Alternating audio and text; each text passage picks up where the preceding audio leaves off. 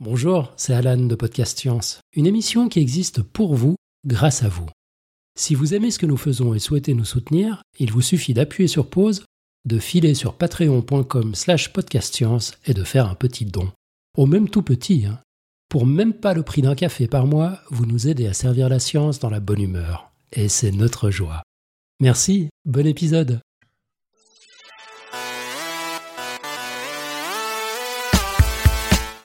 Bonsoir. Est-ce que c'était mieux avant? Je vous pose cette question à froid en ouverture parce que c'est la première phrase et donc la première question d'un livre passionnant qui vient de paraître et dont nous allons parler ce soir, Retour vers le paléo. Donc je repose la question, faites-vous partie des gens qui pensent que c'était mieux avant? Bon, en fait, je ne vais pas vous laisser beaucoup de temps pour y réfléchir. D'ailleurs, en fait, je suis à peu près certaine que vous êtes déjà posé cette question. Alors pour le moment, on va s'intéresser au contenu de ce livre, Retour vers le Paléo, dont nous avons le privilège ce soir d'être en compagnie des auteurs.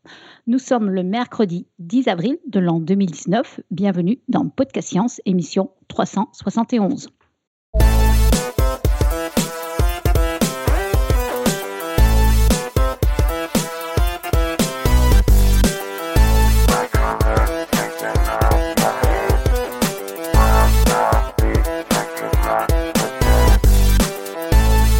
Donc j'ai le grand plaisir ce soir de vous présenter cette émission et nous allons commencer par notre tour de table virtuel. On a donc deux teams ce soir qui sont éparpillés aux six coins de la France. On a d'abord la team Podcast Science comme d'hab avec Eléa, notre biologiste moléculaire amoureuse des plantes. Bonsoir tout le monde.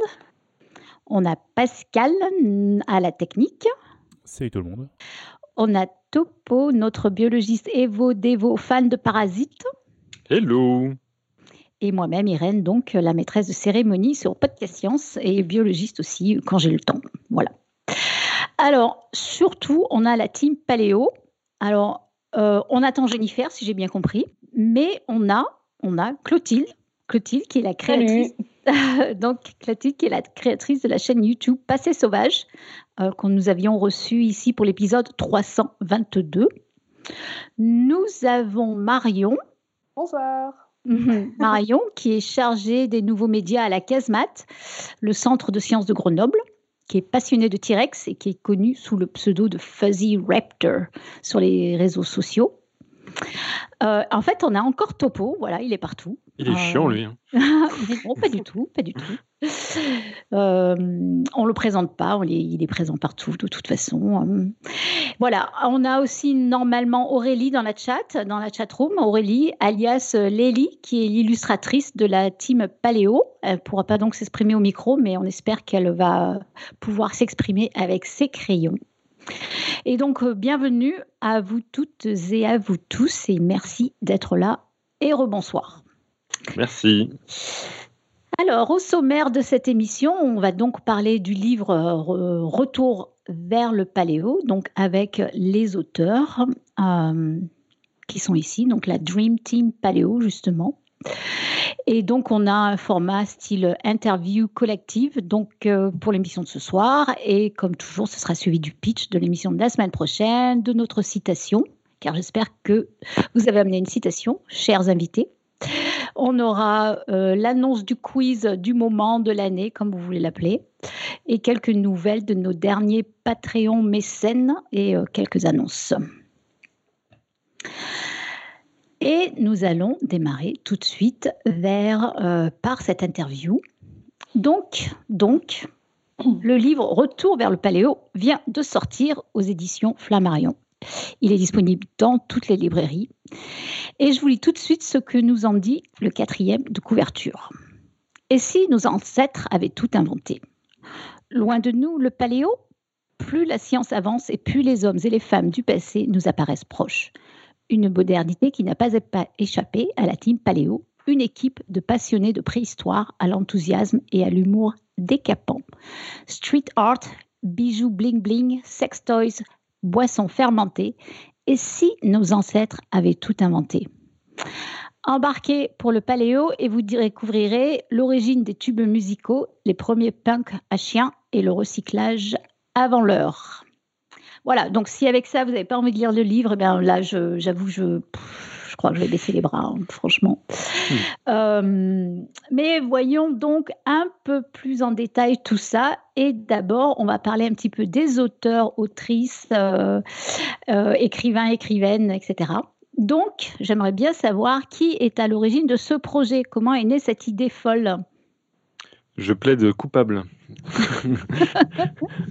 En fait, euh, c'est arrivé euh, tout simplement parce que euh, depuis pas mal de temps, là, j'envisage de convertir des billets de mon blog, donc Strange Stuff and Funky Things, en, en produits, en livres. Et donc, il y a eu un premier livre, Moi Parasite, qui est paru. Et j'ai été contacté un moment par un éditeur qui s'appelle Christian Counillon, qui travaille chez Flammarion et qui voulait savoir si j'avais des projets de livres. J'ai réfléchi un tout petit peu et il y avait un format sur le blog qui s'appelle Cave Art Rocks et qui parlait de, paléontologie, de préhistoire, parce que c'est un sujet qui m'intéresse beaucoup. Et euh, comme euh, sur euh, Strange Stuff and Funky Things, j'aime bien parler de trucs divers et variés, mais surtout des trucs curieux et qui m'intéressent moi, eh ben, je lui ai proposé, voilà, si j'écrivais un livre là-dessus, est-ce que, est que ce serait un projet éditorial envisageable? Lui, il a fait, oui, bien sûr, allons-y.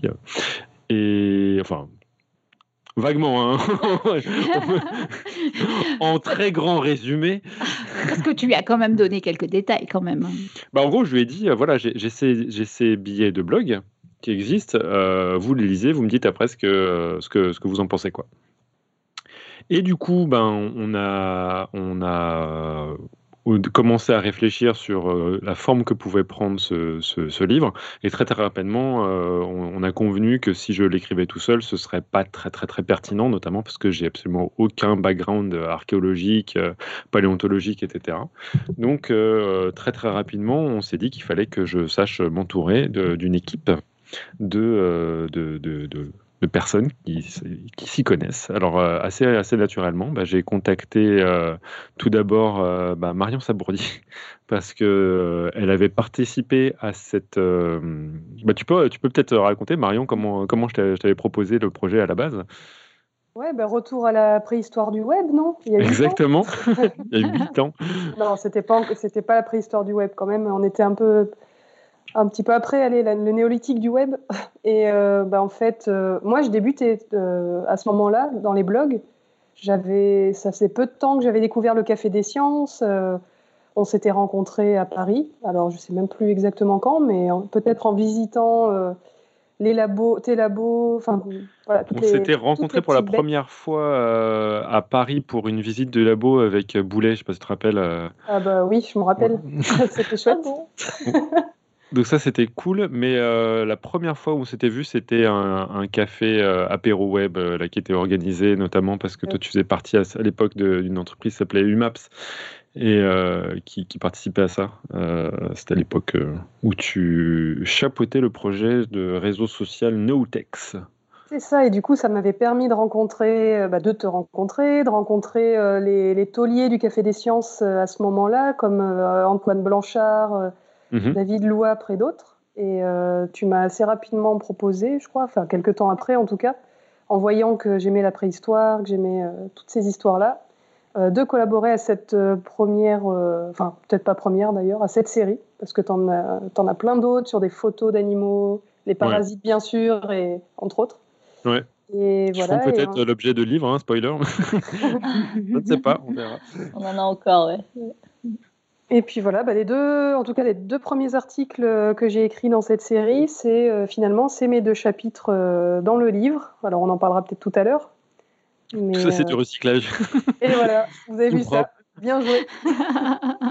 non, alors clairement pas du recyclage d'ailleurs. Ça aussi, peut-être qu'on en parlera dans l'écriture en tant que telle, mais voilà, il y a eu vraiment du, du retravail. Mais l'esprit était déjà là. Mm. Euh, après, il a fallu retravailler euh, les articles en eux-mêmes, euh, le, titre même du livre. On a, mis un petit peu de temps aussi avant, avant de le trouver. Mais mm. voilà, l'idée derrière cette série, au départ initial sur le blog, c'était de parler de préhistoire autrement, de montrer que des comportements ou des initiatives ou des choses qui nous paraissent très modernes, ben, en fait, trouvent leur source dès la préhistoire. Donc voilà, c'était posé, cette idée-là, dès, ce moment-là. Mm-hmm. D'accord. Donc Marion Sabourdi, euh, assez évidemment, puisqu'elle avait participé à cette catégorie. Et ensuite, euh, j'ai commencé à réfléchir un tout petit peu à, trouver euh, des, auteurs qui vraiment avaient travaillé dans l'archéologie, parce qu'encore une fois, là, c'était un choix qui me paraissait évident, mais il y avait une certaine caution scientifique qu'on voulait chercher avec Christian Counillon et qu'on n'avait toujours pas en étant Marion et moi. Et du coup, bah, j'ai contacté tout d'abord Clotilde Chamussy, de la chaîne Passé Sauvage parce que je connaissais son contenu, je l'avais déjà rencontré et euh, on avait euh, déjà envisagé de collaborer sur euh, d'autres projets, notamment autour de la promotion de, de Moi Parasite et bah, ça, avait, bien accroché. Et ensuite, il y avait Jennifer Kerner. Mais peut-être Clotilde, tu, tu as un mot à dire là-dessus Bah oui, moi je me souviens que tu m'as contacté parce que justement j'avais lancé ma chaîne avec notamment une série qui, qui réfléchit sur ce qu'est la modernité. Et, à chaque fois, le principe, c'est de, de, remonter aux origines de pratiques qu'on prétend euh, très modernes et de réfléchir sur ce qu'est le progrès technique. Et je me souviens que voilà, Pierre avait, avait euh, bien aimé une vidéo sur les graffitis et mm. puis bah, celle sur les, les Vénus, euh, la néolithique, avec un parallèle avec la publicité qu'on a actuellement. Euh, et, voilà, c'était, c'était, c'est vrai que le principe du livre euh, ressemble un petit peu au principe que, que, je développe sur cette série euh, de la modernité sur la chaîne. Et, voilà, et comme Marion, c'est vrai que moi je me suis chargée d'un chapitre sur les Vénus, qui est donc un chapitre que j'ai donc retravaillé à partir d'une vidéo. Encore une fois, voilà, il a fallu. Euh, en fait, ça demande un travail encore plus dense parce qu'il faut se détacher de son script initial et, et apporter d'autres choses. Et voilà. On peut juste faire un shout-out euh, à Aurélie qui est en train d'utiliser euh, Twitter pour pouvoir euh, raconter. Ah, elle, elle, est en train de poster la jeunesse de Retour vers le Paléo. elle a réalisé pour la promotion du livre une, petite BD qui a trouvé bah, un petit peu partout. On l'a partagée sur Instagram, etc. Et là, ouais, il y a donc Marion et, et, moi qui sommes représentés en train de discuter. Euh, justement cette, cette genèse. Marion qui dit oui, mais heureusement que j'avais déjà fait partie des recherches pour. Euh, j'ai déjà fait une partie des recherches pour rédiger mon billet sur le billet de blog de Pierre. Et moi qui réponds et ouais, la fameuse série des billets Cave Art Trucks, c'est ça l'origine du bouquin, des billets sur le bling bling de nos ancêtres, les premiers gifs animés, etc. Est-ce que ça répond à la question de l'origine du projet euh, Oui, oui, oui. Je pense qu'on commence à, avoir une bonne euh, image un peu de comment, euh, comment ça s'est développé tout ça. Et oui, peut-être pour présenter Jennifer quand même. Eh oui. C'est vrai qu'elle aussi, eh elle, a, elle a donc une chaîne sur, sur YouTube, Bonnes, et elle traite essentiellement de l'archéologie funéraire. donc elle a vraiment une spécialité très forte et et elle fait, euh, contrairement à moi, elle fait de l'archéologie de terrain. Donc euh, voilà, c'est encore une autre, euh, expertise qu'on avait grâce à elle. Et là, pour le coup, la rencontre entre Jennifer et moi, c'est quelque chose d'assez improbable. Elle m'a envoyé un message pour me dire Ah, dis donc, c'est marrant, on s'appelle Carnier tous les deux. Et je, je, vais candidater bientôt au Café des Sciences et j'aime beaucoup moi Parasite. Je fais Ah ouais, c'est marrant. Et tu fais quoi dans, le fait dans, dans, dans la vie? Je fais Ah, je fais de l'archéo. Je fais Ah, c'est cool, tu veux participer à un livre?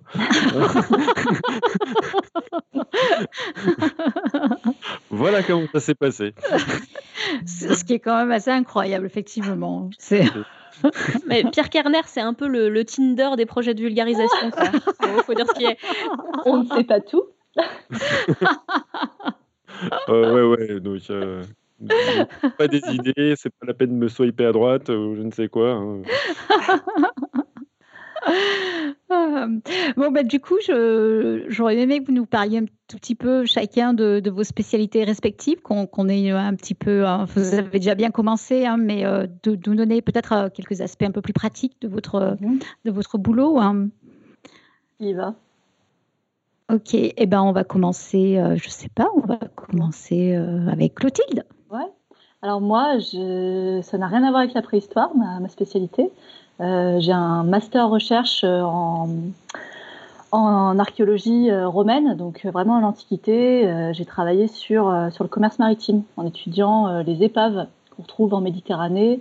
Et donc, je, je me suis formée à l'archéologie sous-marine, discipline que j'ai complètement abandonnée depuis, depuis quelques années. voilà, donc la préhistoire, c'est c'est le premier et c'est le thème que je développe le plus sur la chaîne parce que c'est en fait l'imaginaire qui me, qui me séduit le plus, beaucoup plus que les conquêtes militaires romaines. D'accord. Voilà. c'est impressionnant, ouais. C'est un parcours original quand même. Oui, c'est vrai. Euh, qui c'est qui embraye? Pierre, tu veux nous. Mais Pierre, tu, on te connaît déjà bien, mais tu peux toujours bah ouais. rappeler euh, rapidement. Chat. Voilà, Pierre a un chat qui est insupportable ce soir en plus. Désolé, qui essaye de m'escalader de partout. Bon, bref, euh, bah voilà, euh, entremetteur de la science. Visiblement, je crois que je vais mettre ça sur. Ce sera mon épitaphe. Tinder de la vulgarisation, s'il te plaît, mot pour mot. Tinder de la vulgarisation, voilà, je prends. Excellent. Euh, c'est tout ce que tu veux dire sur toi, donc. Bah oui, oui. Enfin, pour, pour ce projet, vraiment, ma légitimité, c'était de, de, de, savoir, euh, de connaître un tout petit peu les vulgarisateurs et d'avoir lancé le blog depuis longtemps, quoi. Bah si, quand même, y a, ta spécialité a vachement servi pour euh, la partie sur la bière, les levures. Enfin, moi, j'aurais été incapable de, de d'apporter ce, où vous pensez Les chiens, les renards, tout ça aussi. Ah, je sais pas si c'est dû à la bio ou au bar, ça tu nous diras. Mais, euh, non, je, pense que c'est là pour le coup, ça, reste de la vulgarisation. C'est vraiment, c'est pas ma spécialité. C'est pas, euh, c'est des compétences que j'ai appris justement en dévorant de la vulgarisation. Typiquement, euh, des gens comme Carl Zimmer ou Ed Young dans, les pays anglo-saxons, ou de même regarder des, vidéos de David Loire sur sur certains sujets. C'est ça qui, qui m'a nourri. Euh, certes, en étant euh, maître de conférence en biologie évolutive, il y a certains domaines euh, comme le chapitre sur les chiens et la paléogénomique où je peux maîtriser, mais à vrai dire, pour ce chapitre-là, ce qui a été beaucoup plus simple, c'est que j'aille quatre étages plus haut dans mon institut, dans lequel il y a un institut de paléogénomique pour leur poser des questions. et oui. Pratique. Pratique. pratique, oui. oui. Voilà. Et Marion, donc? Alors, ben, en formation, euh, moi, c'est un peu de biologie et de géologie, mais vraiment jusqu'à la licence. Et puis ensuite, euh, journalisme scientifique. Donc, euh, un master. Puis, ben, j'ai travaillé en tant que journaliste scientifique pendant un temps. et c'est à ce moment-là que j'ai découvert aussi les blogs. Donc, j'avais, je faisais à la fois des articles très classiques, papier, dans Sciences et Avenir, Le Monde, tous ces, tous ces médias. Et puis, j'ai découvert les blogs, les réseaux sociaux en sortant de mon master et en commençant à travailler. Euh, j'ai découvert surtout bah, le potentiel, quoi, les communautés, le fait de pouvoir parler à des passionnés. Euh, c'est là que j'ai bah, que j'ai découvert pas mal de monde du Café des Sciences, donc c'était vraiment, top. Euh, et bah, depuis quelques temps maintenant, j'ai rejoint un, centre de sciences, un CCSTI comme on les appelle, Centre de culture scientifique, technique et industrielle, donc c'est celui de Grenoble, la casemate. Et, euh, là-bas, bah, j'y travaille, euh, on va dire, sur les projets euh, qui, dans lesquels il y a du numérique. Donc je m'éloigne un petit peu directement de la médiation ou de la vulgarisation. Je ne suis pas en contact forcément tout le temps directement avec du public. Des fois, ça me manque un peu. c'est aussi pour ça que, que, je suis active sur les réseaux ou que j'ai rejoint ce type de projet. et puis voilà, en gros pas plus de légitimité scientifique que ça non plus, mais euh, grosse curiosité sur la, sur la préhistoire, l'envie de découvrir tout ça et euh, bah, l'envie d'écrire aussi. Vraiment l'intérêt, euh, l'intérêt pour l'écriture, pour le, bon mot, les jeux de mots, voilà. Donc, ah, les jeux de ça mots. nous rassemble. Ah, ben. ah, ça. Oui, ça, on s'est tout de suite très très bien compris dans l'équipe. Ça, il y avait une spécialiste des jeux de mots, c'était bien Marion. PhD en jeux de mots là. Et alors, euh, ton pseudo, il vient d'où en fait? Fuzzy Raptor?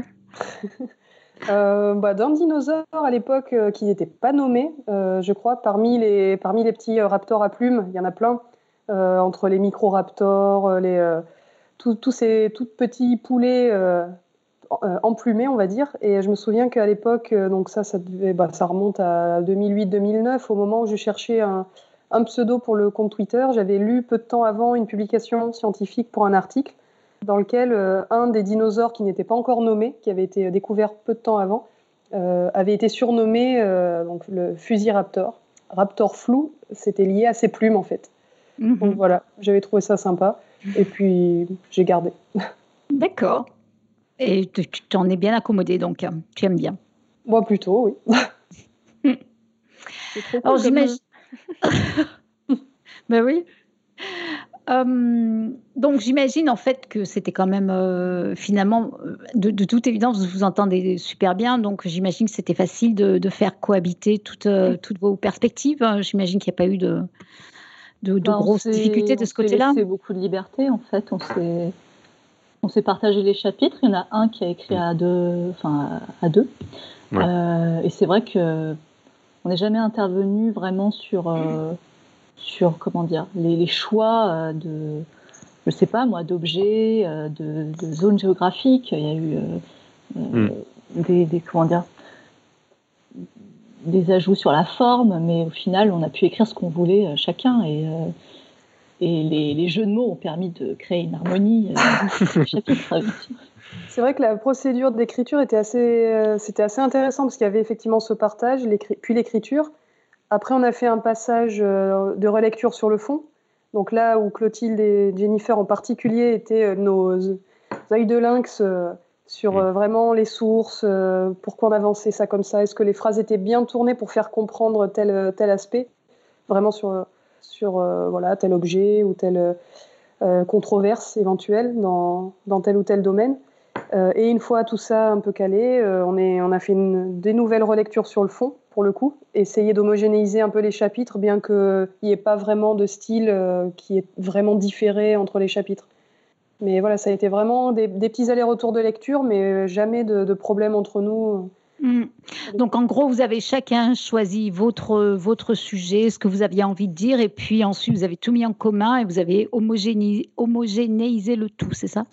C'est ça, vraiment par étapes. Euh, c'était très très agréable parce que j'avais d'autres expériences de livres euh, collaboratifs dans lesquels, euh, bah, notamment, il y avait La science à contre-pied, dans lequel bah, cette fois-ci il y avait 40, 40 auteurs. Bon, c'est un autre délire et dans lequel il n'y a absolument aucune homogénéité.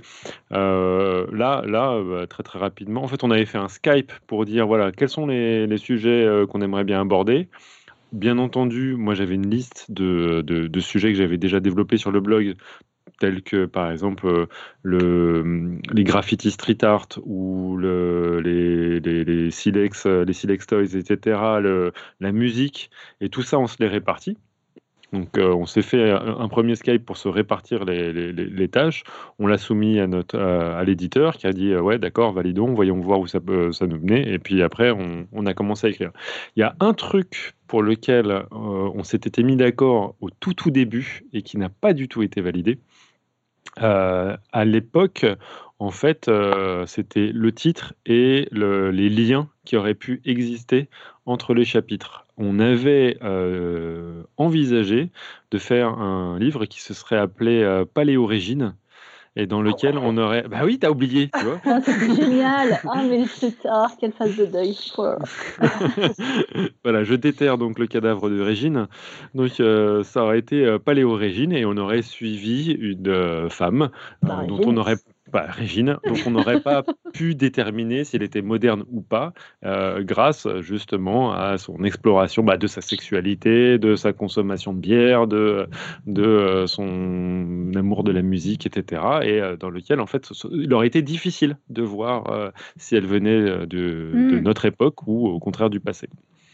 Donc Paléorégine a été enterré. Mais, alors, mais du coup, pourquoi? Je comprends pas, parce que c'était une super idée aussi. Hein. Je suis bien d'accord. C'était pas C'était pas mon On s'est fait, on fait retoquer par notre euh, éditeur. Mais elle reviendra, ah elle, est pas loin. Ouais.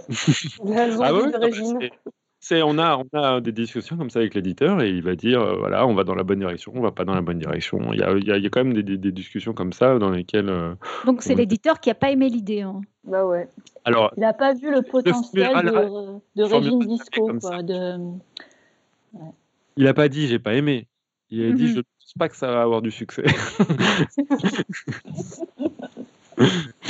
c'est pas, pas la même chose c'est vrai que c'est pas évident parce que c'est vrai qu'on se dit que ce sont des gens qui ont l'habitude quand même, qui connaissent un peu ce que les gens lisent aussi. Euh.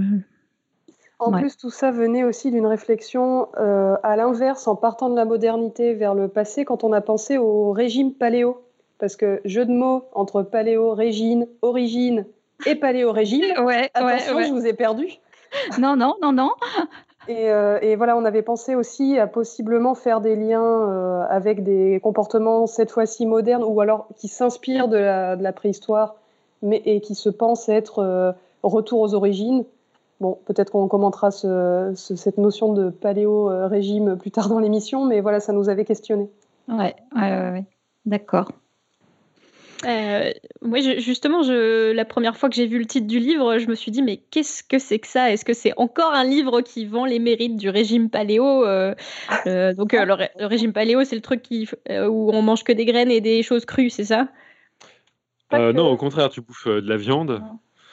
Euh, de la viande à donf euh, et que des produits qui euh, normalement réduits dans le, dans le paléo. Mais ça, si on veut avoir une bonne référence, il y a un, il y a, il y a un billet de blog sur, rédigé par Marion Sabourdi, Fugiraptor, sur, sur SAFT, justement, dans lequel elle explique un peu le, le régime et est-ce que ça peut être tenable ou pas. Quoi. En fait, le, le, régime paléo, comme c'est un concept marketing, d'une année sur l'autre, ce qu'il faut manger change ça s'adapte. Ah. Moi, j'ai un bouquin qu'on m'a offert un jour pour rigoler qui s'appelle Régime paléo. Bref, bah, faut manger des avocats et, et des noix de cajou. C'est pas vraiment paléo. Quoi. Ah, moi, j'avais cette version là où euh, tu, tu, pouvais ouais, manger oui, que voilà. des trucs crus. C'est malléable. T'en fais ce que tu. C'est un concept. Très bien. Fais ce que t'en veux. Eh ben, du coup, euh, Eléa, je te laisse continuer. Oui, alors bah, moi, j'ai eu la chance de recevoir un exemplaire du livre dédicacé par Pierre Kerner. Merci, Pierre. Ah, ah, ah, je m'en vais, je m'en vais. du coup, j'ai bien fait mes devoirs et j'ai lu le livre en entier. Et euh, du coup, dans, dans, ce livre, on se rend compte qu'on parle certes de nos ancêtres, mais pas comme des barbares, comme ils sont souvent représentés, mais plutôt sous un angle que qu'on voit pas trop dans, dans, dans les médias, euh, sous l'angle de euh, bah, qu'est-ce qu'ils qu ont en commun avec nous? Et euh, quand, quand j'étais plus petite, euh, j'adorais la préhistoire et j'ai lu pas mal de trucs dessus. Et ce que j'en apprenais, c'était souvent très caricatural. Alors je m'attendais là-dedans à retrouver des, des, trucs déjà vus ou alors simplement du débunkage de choses qu'on qu croyait mais que, qui n'étaient finalement pas vraies. Mais en fait, j'ai appris pas mal de trucs beaucoup plus récents que, que la préhistoire. Par exemple, j'ai appris que les Gaulois mangeaient du chien aussi, que mmh. les rappeurs pouvaient dépenser 150 000 euros pour se mettre des diamants sur les dents. Euh, la, la, momie de 5300 ans qui est super conservée, là, s'est tapé une raclette juste avant de mourir. Euh, J'ai appris comment construire un mur en caca et des briques en pipi. C'est vachement utile d'ailleurs. Oui, j'ai appris qu'on pouvait faire des pochoirs avec, euh, avec nos mains sans se couper les doigts, euh, que les archéologues voyaient des bites partout et que, et, et, que les pin-ups, ça, ça date pas d'hier. Voilà, du coup, j'ai plein de questions. c'est le meilleur euh, résumé euh, ouais. qu'on ait eu là. Merci Léa. Euh, de rien, de rien.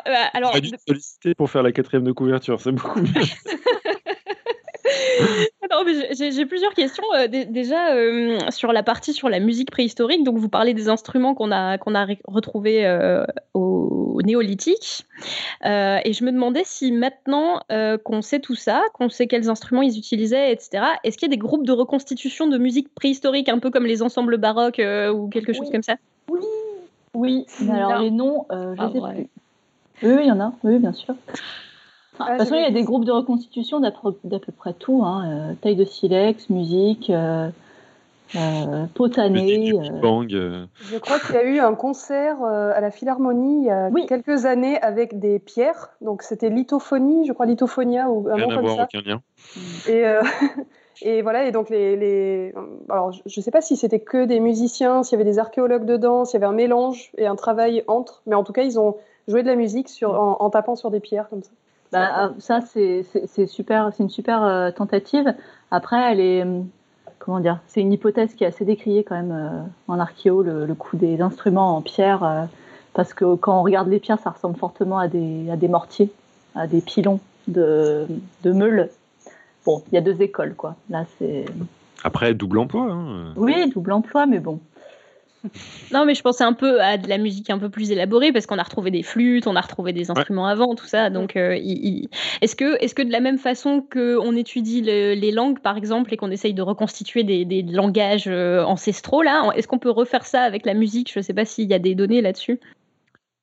Bah, la musique en, son, en, tant que euh, morceau, euh, on n'a on pas d'idée. Euh, c'est beaucoup plus difficile. Il n'y a vraiment pratiquement aucune trace de, de, composition. Par contre, les flûtes et les sons qu'elle pouvait émettre, et donc après, avec une interprétation de l'artiste pour pouvoir reconstituer quels sons ça allait faire, ça, ça a été fait, et notamment de, flûtes de, l'espèce humaine, Homo sapiens, mais aussi des flûtes remontant, enfin remontant, du coup, du coup qui, qui existaient chez Néandertal.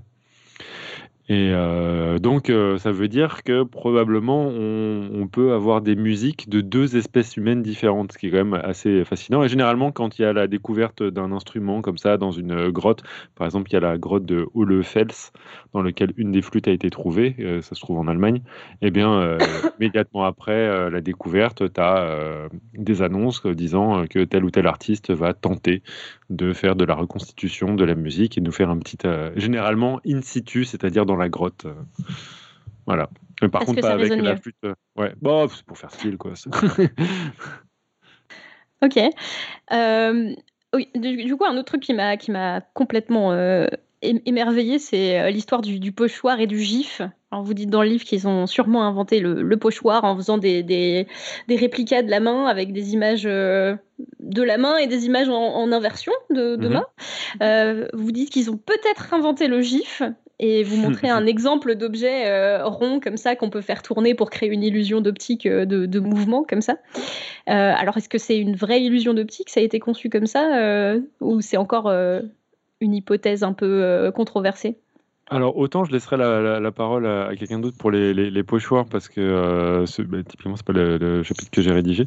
Euh, pour, le, pour le coup des gifs animés, ça, c'est un chapitre que j'ai rédigé et pour lequel j'ai fait euh, pas mal d'études. Et donc, l'essentiel des données qui sont disponibles à l'heure actuelle sont le, travail d'un paléontologue qui s'appelle Marc Azema et euh, l'intégralité de son travail a été d'essayer d'explorer l'idée de l'animation.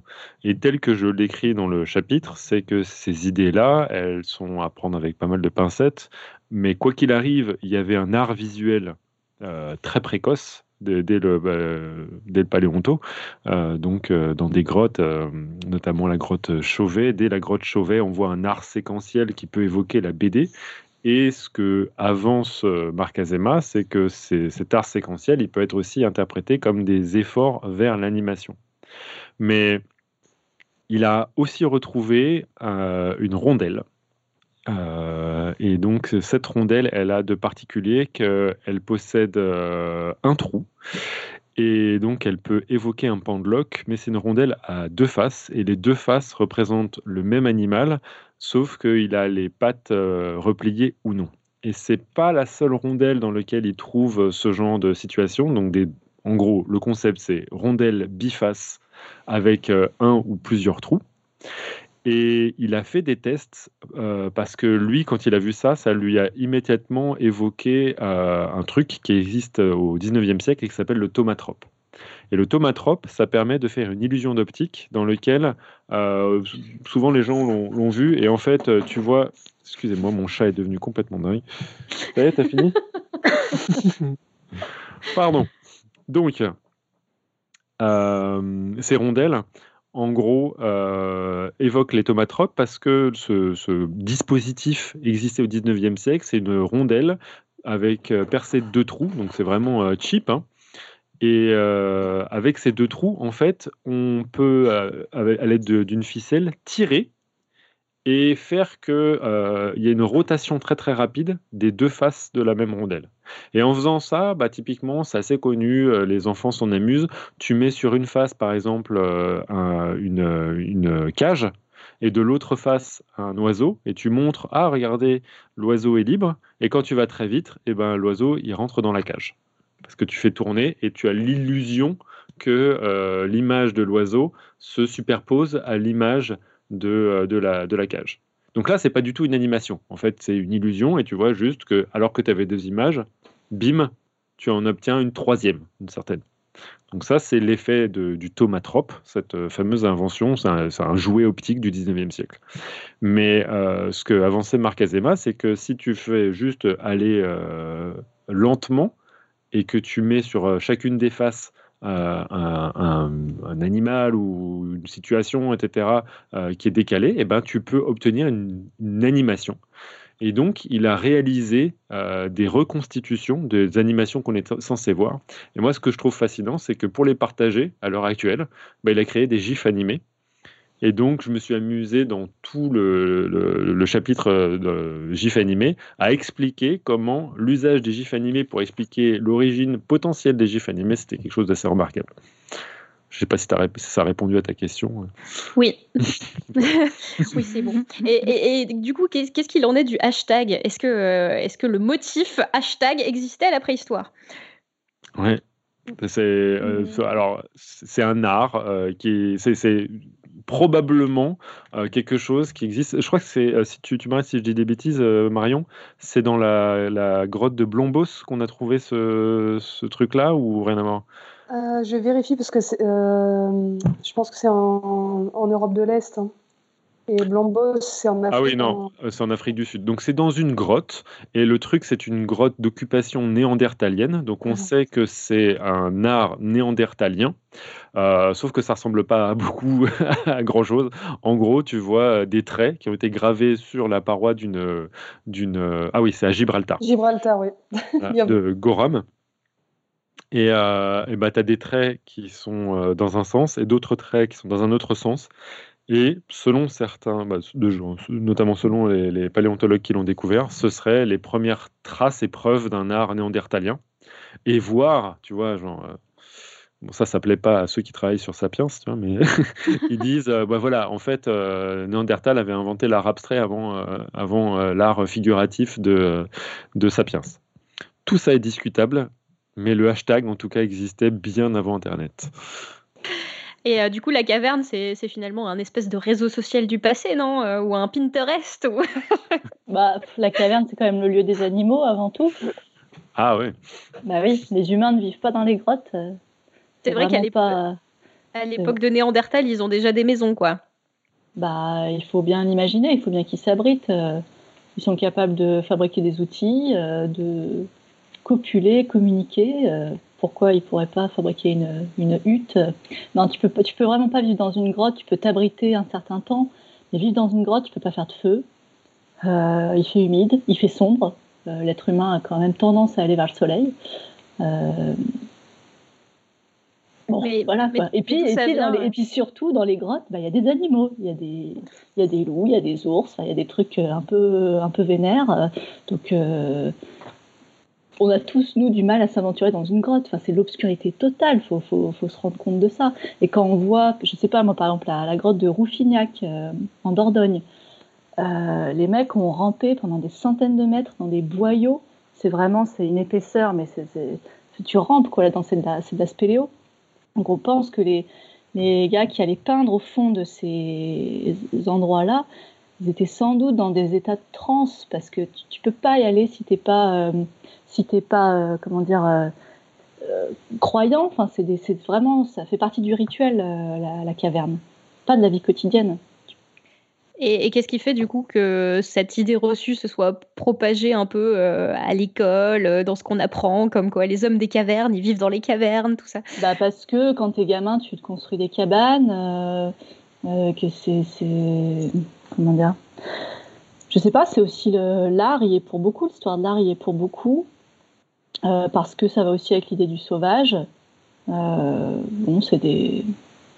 Je pense que c'était peut-être un peu logique de parce que comme tu dis, de toute façon, c'est naturellement un abri de toute façon.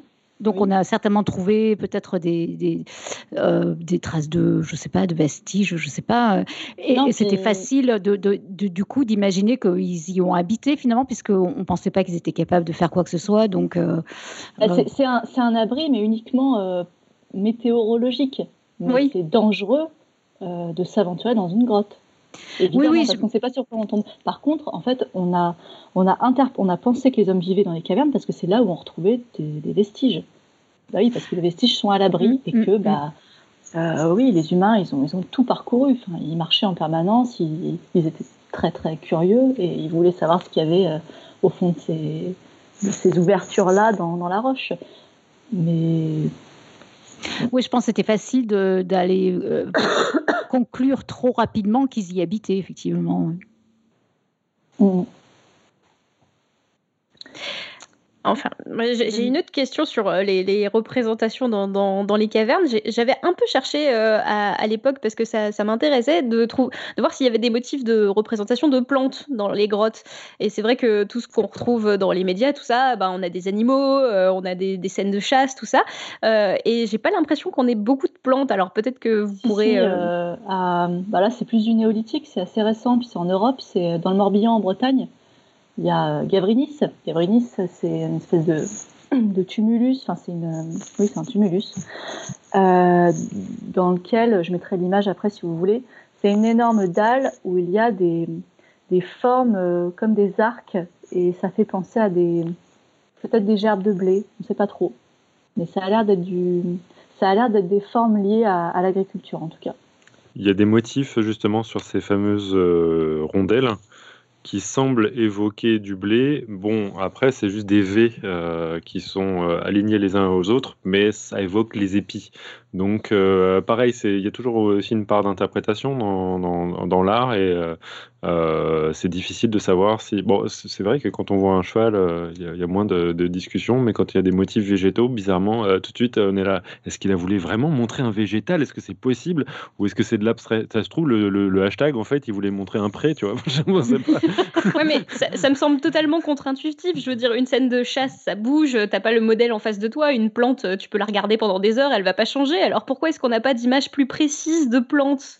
Alors, il y a un truc que Clotilde peut discuter, c'est que par contre, s'il n'y a pas euh, des représentations de plantes, l'usage des plantes, lui, il est, très présent et notamment euh, fait partie de certains rituels. Tu en parles dans le dernier chapitre, euh, notamment Clotilde, avec les fleurs.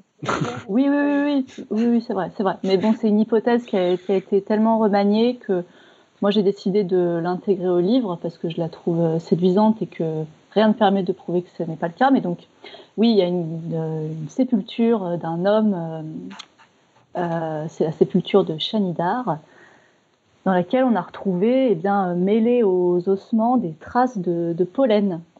Des pollens qui proviennent de différentes fleurs, des fleurs très colorées. je ne sais plus quelles sont les. Il faudrait que je reprenne mon truc là. J'ai pris hmm. les. Je peux le faire si tu veux pendant que. Il y a de la chilée millefeuille. Oui, voilà, il y a de la chilée, tout à fait. Euh, donc on suppose que, bah, comme nous, on apporte des fleurs à un enterrement, euh, euh, au paléo, on pouvait également, également le faire, parce que tout simplement, ça a une, ça fonctionne au niveau esthétique, les fleurs. C'est quelque chose qui, qui est intemporel. voilà. Après, pour, c'est vrai que les, les grottes, jusque bah, jusqu'à l'avènement de l'agriculture, ce sont les animaux qui sont les stars des grottes. Et puis d'un coup, il y aura un basculement. Il y aura un basculement qui, auquel on ne se remettra jamais, où on commencera à représenter les hommes et, des formes schématiques. Mais les animaux avaient une, part tellement, tellement importante dans la vie des hommes, bah, des humains, que bah, ça prend toute la place. Et les humains hein, sont pas très très présents, hein, c'est ça qu'il faut dire, c'est que c'est ah, des animaux. Ils sont quasiment absents. Hein. Voilà, c'est que même les humains sont absents. Et il y a une autre injustice, c'est qu'il y a très peu d'insectes. Hein. Il y a genre euh, une sauterelle euh, dans la grotte de, de Enlen euh, que, que, je connais, ou Enlen, je ne sais pas exactement comment on le prononce, mais sinon il y, a, il, y a, très peu d'insectes. Il y a, y a peut-être une ou deux baleines dans, dans, dans, des cavernes qui sont plus proches de, de, de, de l'Océanie, de l'Australie. mais sinon, bah ouais, poissons, machin. Enfin, c'est très très mammifère centré en fait. Bah, ils représentent dans, dans les grottes ce qu'ils y trouvent. Ouais, mais tu vois, pas, pas ce qu'ils y bouffent. Typiquement, euh, on voit beaucoup de. Mais est-ce que... Ouais, un ou deux poissons, tu vois, mais c'est on pas. A, on a un pingouin, on a trois pingouins euh, à Cosquer, donc dans les calanques de Marseille. Mais parce qu'à cette époque-là, il y, y, a des pingouins en Méditerranée. Enfin, est-ce que ça, ça n'a pas un, rapport euh, justement à la religion? Est-ce que euh, ils n'étaient pas, pas un peu animistes et du coup, du coup, c'est plus important de représenter les animaux que, que des plantes comme ça? Bah si, si, c'est pour représenter à ce point, c'est presque du fanatisme hein, à ce compte-là. c'est oui, ça fait partie de rituels, lesquels on ne sait pas, on ne saura jamais. On ne peut pas spéculer sur les croyances des, des, humains du passé.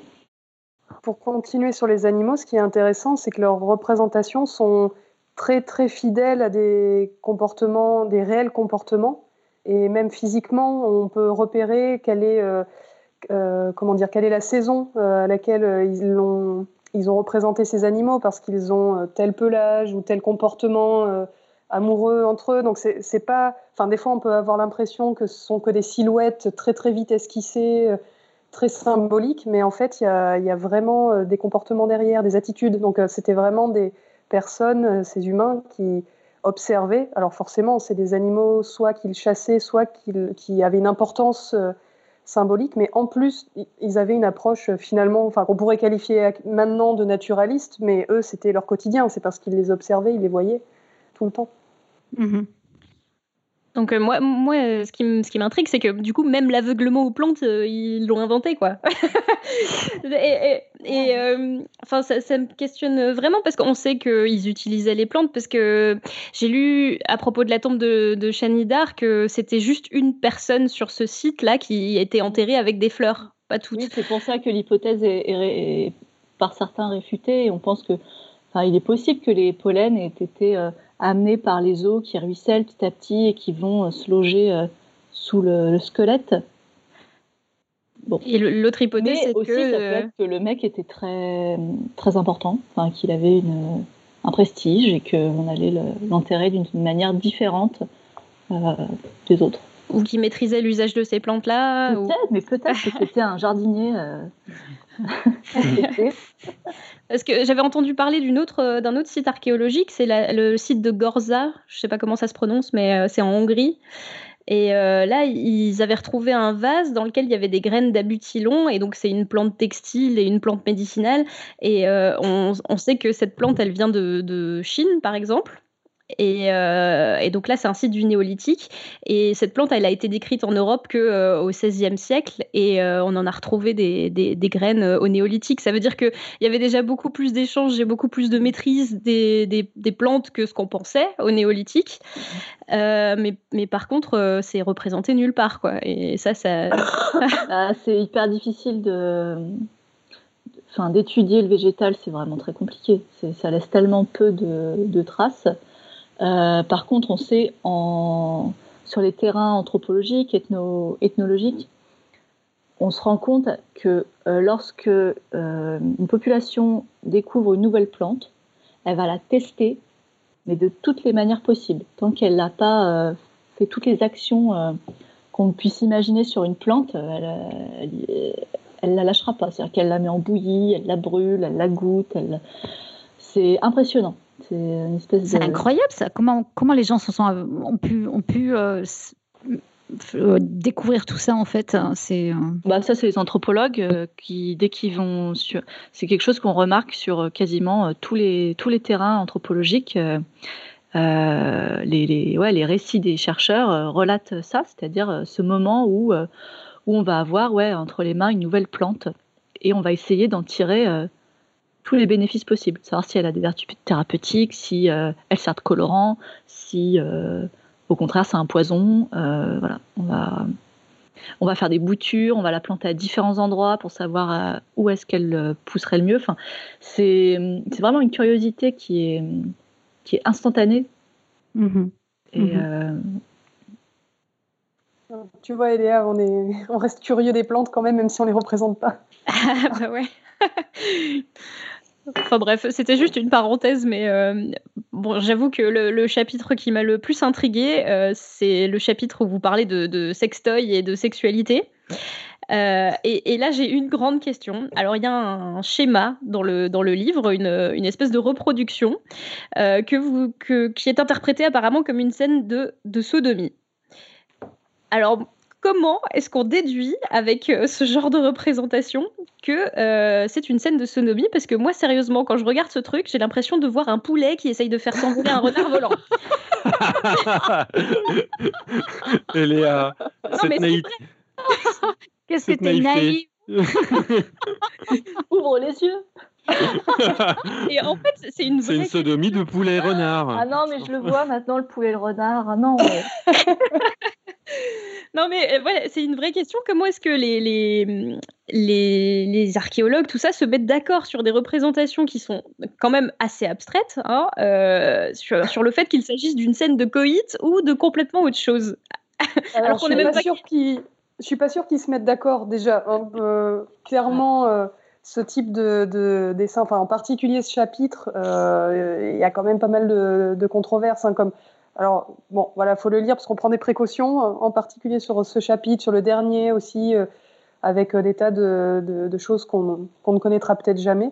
Et ça, c'en est un. Alors, on sait a priori, il y a quand même, je pense qu'il n'y a quand même pas de grosse différence euh, si on part euh, de nos ancêtres, des primates, et jusqu'à maintenant, on a tous, enfin, si on est là, c'est que voilà, il y a eu des coïts avant nous. Donc, a priori, ils pratiquaient la sexualité, ils pratiquaient des sexualités différentes. je pense qu'il y a assez peu de doutes de ce côté-là. Après, qui la représentent ou qui représentent en tout cas des attributs sexuels. Ça, c'est les, voilà, les discussions. Il y en a qui sont plus évidentes que d'autres. Sur ce dessin en particulier, effectivement, c'est euh, un peu compliqué. Je pense que là, avoir un archéologue serait peut-être plus, euh, plus intéressant pour ce travail de, lecture, de gravure et, euh, et, comment tu les interprètes. Euh, et, et, voilà, et les controverses qu'il y a autour. Moi, j'avoue que j'en suis restée à finalement faire confiance à, quelques publications et à, des archéologues qui avançaient ça. De là à comprendre exactement le temps qu'ils y ont passé, les mesures qu'ils ont faites sur ces dessins, ces gravures, et, et s'ils si, ont des doutes, euh, j'avoue ne, pas trop savoir. Peut-être, je sais pas, Clotilde, si tu en sais un peu plus. Bah, en fait, c'est par, euh, oui, c'est par comparaison. C'est-à-dire que là, celle qui est dans le livre, c'est pas la seule qui existe de représentation. Donc, au bout d'un moment, on commence à, à oser euh, ce type d'interprétation. Et je sais qu'en fait, il y a beaucoup de. Mais je crois que ça, c'est en, Amérique du Sud. Il y a énormément de poteries qui représentent des couples et tout le jeu. Enfin, le jeu. Euh, c'est-à-dire qu'il y a deux écoles. Il y a ceux qui pensent que c'est euh, des pénétrations anales et d'autres vaginales et on n'arrive pas à, savoir parce que la, femme est à quatre pattes et l'homme est derrière et on n'arrive pas à savoir si, c'est l'un ou l'autre. Bon, peu importe, mais mais du coup, voilà, ces représentations existent. Il n'y a pas juste un cas unique. Donc ça nous permet voilà, d'avancer ce, ce style-là. Il y a des débats euh, passionnants. ah non, mais l'archéo, c'est rock'n'roll, hein, faut pas croire. Alors il y a des urologues aussi. Pas hein. toujours. Si tu t'intéresses à, ce chapitre en particulier, donc il y a les archéologues, il y a des ethnologues, il y a les urologues qui prennent la parole sur ce sujet pour tester, pour se demander si ces fameux sextoys en pierre, en, bois de renne, en bois de serre, euh, pouvaient en fait servir de sextoy ou si c'était juste des, euh, voilà, des objets. Euh. Quand tu dis essayer, c'est-à-dire ah, Eh ben écoute, Pierre, tu veux pas raconter? Non, pardon. Non, je ne suis pas urologue. Enfin, il y a eu alors il y a eu deux expositions que j'ai pas eu euh, la joie et le plaisir de visiter. Il y en a eu une en Espagne, euh, pas très loin de gisement d'Atapuerca, une autre en Allemagne, euh, qui était spécifiquement sur la notion de, sexe dans la préhistoire. J'espère qu'on aura ça à un moment donné en France, un peu plus près de chez nous, pour voir tout ça. Mais euh, ouais, voilà, ces fameux sextoys, euh, plus, enfin, ces, phallus, par exemple, en pierre ou en, matière dure animale, euh, on ne sait pas si ça pouvait servir de sextoy ou si ça pouvait servir de toute autre chose, des bâtons de pouvoir, par exemple, des, calendriers, peut-être, si on si on pouvait graver dessus. Bon, là, je, je vais un peu loin, mais c'est, voilà, ça pouvait être des objets alors ça pouvait être des objets décoratifs, euh, des, bijoux même. Il y avait des, euh, phallus que tu peux porter en sautoir, tu vois. c'est assez, euh, assez. Et ça, c'est des, des, choses qu'on retrouve dans l'Antiquité. Dans l'Antiquité, on trouve plein de petites de bijoux en forme de, phallus. Alors souvent, c'est pour le dieu Priape, mais on peut penser que, bah voilà, c'est quelque chose qui infuse sur le temps long. Souvent, on a une manière de catégoriser des époques, alors que une espèce de continuum et, les, on a aussi en Éthiopie, on a des champs de menhir phallus. C'est assez impressionnant, quoi. C'est des repères dans le paysage, si tu veux. Euh, ça t'indique la, route à suivre. C'est comme nos, bornes blanches et jaunes, là, sur les départementales. Bah, là, c'est des, des, gros phallus euh, en pierre. Au moins, ça attire l'œil. Ah, là, tu et, je tiens à, équilibrer la situation parce que c'est vrai qu'on parle beaucoup de phallus euh, dans ce chapitre, mais on parle de vulves aussi. Et oui, elles étaient représentées aussi euh, sur, euh, sur les murs, souvent par des formes de triangles très simplifiées. Mais à Chauvet, notamment, il y a vraiment un pubis très reconnaissable en face du panneau des Lyonnes, sur un, pendant de, roche, donc un peu caché, un peu, voilà, un peu planqué comme ça, en face des Lyonnes. Alors il y a des interprétations qui qui avance, qui avancerait l'idée qu'il y aurait un lien possible entre ces deux représentations. Bon, ça c'est une interprétation, mais voilà, on peut dire que c'est l'équivalent de l'origine de l'homme un peu un peu avant courbé, quoi. L'origine du monde, ouais. L'origine du monde, pardon. Mmh. Euh, ok. Euh, bah, euh, dans le livre, il y a pas mal d'explications sur comment est-ce qu'on a étudié telle ou telle chose, quelques méthodes sur ce que, quelles techniques on utilise pour étudier les vestiges du néolithique, ce qui est super intéressant. mais concrètement, on a quand même très peu de vestiges et du coup, ça fait pas beaucoup de réplicas pour une expérience. Alors comment on se débrouille dans la communauté euh, archéologique, euh, paléontologique pour, pour évaluer si une théorie est meilleure qu'une autre? Est-ce que y a la théorie d'une personne qui l'emporte parce qu'il a de la renommée dans le domaine ou est-ce qu'il y a vraiment un consensus qui se fait euh, sur, sur ces questions-là pour reconstituer ce qui se passe? Bah, on a quand même pas mal de vestiges, hein, sauf sur ce qui est périssable, mais Franchement, enfin, sur euh, les grandes questions de la préhistoire, on commence à avoir euh, des idées euh, qui sont validées par, par les plus grands spécialistes. Il n'y a plus vraiment de grands, grands débats qui ont encore cours d'ailleurs sur, les, sur Internet, mais je sais pas, je, là j'aurais du mal à répondre. Peut-être l'archéologie expérimentale aussi qui a peut-être amené quelques aspects d'interprétation. Donc, c'est-à-dire le fait de, de, tenter des reconstitutions de, on va dire, de, de comportement, ou, bien par exemple tailler nous-mêmes à notre époque les silex euh, pour voir euh, quelle technique aurait pu être utilisée, ou bien lancer des propulseurs, enfin, euh, utiliser des propulseurs pour voir comment on pouvait lancer des, des, lances avec cet outil. Donc ça peut être intéressant voilà, de, de, de comprendre, c'est une sorte de rétro-engineering de, de l'objet, essayer de comprendre Mm. en l'utilisant, en le décortiquant ou en en créant d'autres, euh, comment c'était utilisé? Je pense que peut-être une des manières d'explorer de, cette, euh, cette, question, ce serait de voir comment euh, des, choses qui sont clairement non scientifiques sont résolues par la communauté scientifique, archéologique, etc. Typiquement, bah, bah, toi, tu en as peut-être déjà entendu parler et, et discuter, Clotilde. Euh, s'il y a des gens qui viennent te dire, euh, bon, bah, les pyramides, euh, ça a été fait par des extraterrestres, comment, comment finalement, quelle est la réponse de la communauté archéologique pour dire, non, voilà, c'est pas ça, parce qu'on sait que paf, paf, paf, paf, paf. Ah bah oui, on le sait, oui, grâce à l'archéologie expérimentale, évidemment. Mmh Et puis parce que, en fait, à chaque fois, on rappelle une chose, c'est que les humains qui ont construit ces monuments étaient très, très, très, très, très nombreux. Mais vraiment. Et c'est mhm. quelque chose qu'on oublie totalement parce qu'on est tellement dépendant des machines qu'on n'arrive plus. On ne sait même pas construire une maison.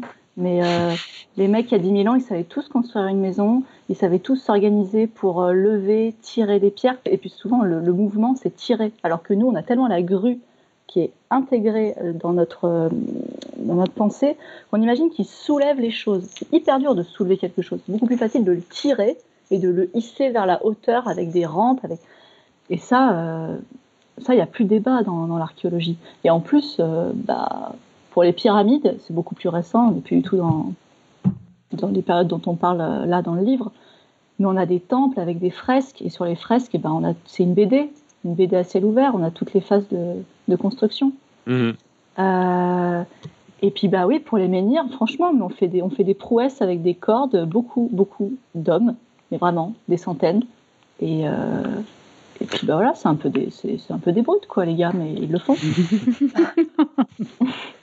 Ouais, ça m'évoque euh, le, par exemple les constructions là dans, dans, dans, l'île de Pâques. C'était euh, à la fois des personnes qui apportaient des théories et puis après des reconstitutions de comment on déplaçait ces, euh, ces énormes statues pour pouvoir se représenter. voilà, bah, c'est, c'est, probablement comme ça que ça a fonctionné. Ouais, c'est intéressant de les voir balancer. Mmh, mmh. Et puis un peu de rasoir d'Occam euh, là-dessus aussi, quoi, pour ne euh, pas partir dans des hypothèses euh, totalement farfelues, quand on peut faire un peu de maths mm. et estimer à peu près justement le nombre d'hommes qu'il aurait pu, que ça aurait pu nécessiter, et si c'est pas totalement déconnant, voilà. Bah pour, en fait, pour toutes ces questions, il y a un livre qui date des années 70, mais qui est parfait et qui ne vieillira pas là-dessus, parce que c'est tellement... Non, mais c'est un livre de Jean-Pierre Adam qui s'appelle L'archéologie devant l'imposture. Chaque chapitre, c'est hyper bien écrit, c'est accessible à tout le monde. Chaque chapitre prend justement un cliché qu'on a sur l'archéologie et, euh, et l'explique, euh, explique comment, euh, explique les résultats, explique comment, bah oui, on construit des pyramides, comment on lève des menhirs. Il y a des schémas. C'est non vraiment, c'est un des meilleurs livres qui existent.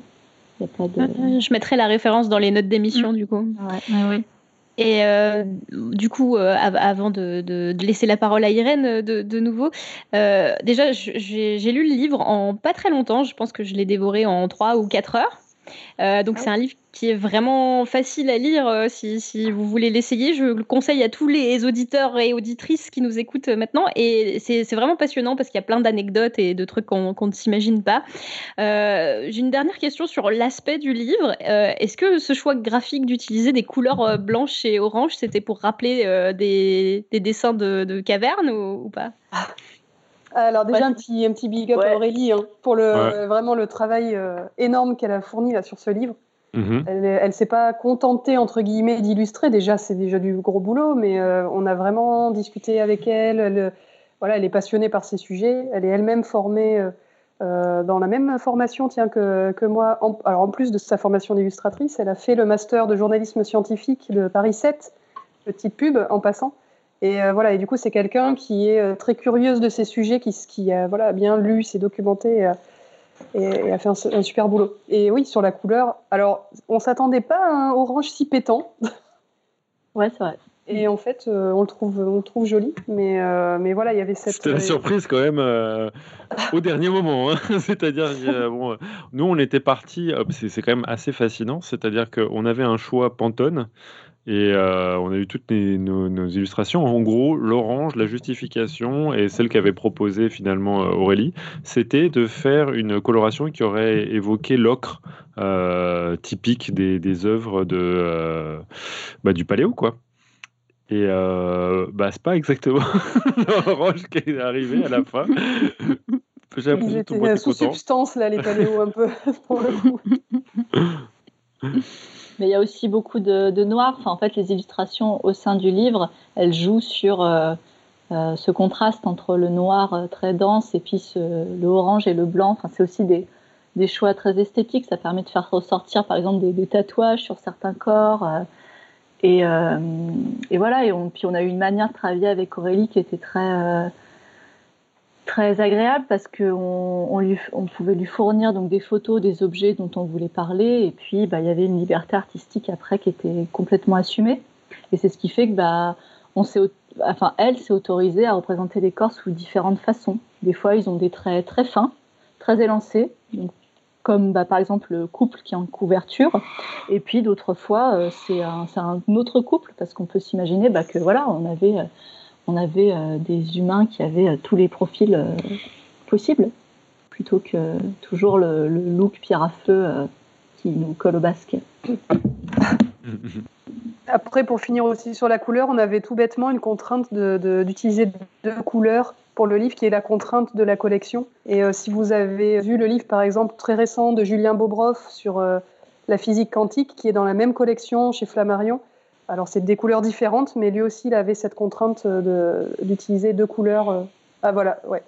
Pierre le montre. Oui, non, mais c'est pour nous. Mais euh, pour nous, euh, je vais le partager. ouais, je vais la partager sur la chatroom et tu peux la décrire hein, si tu veux.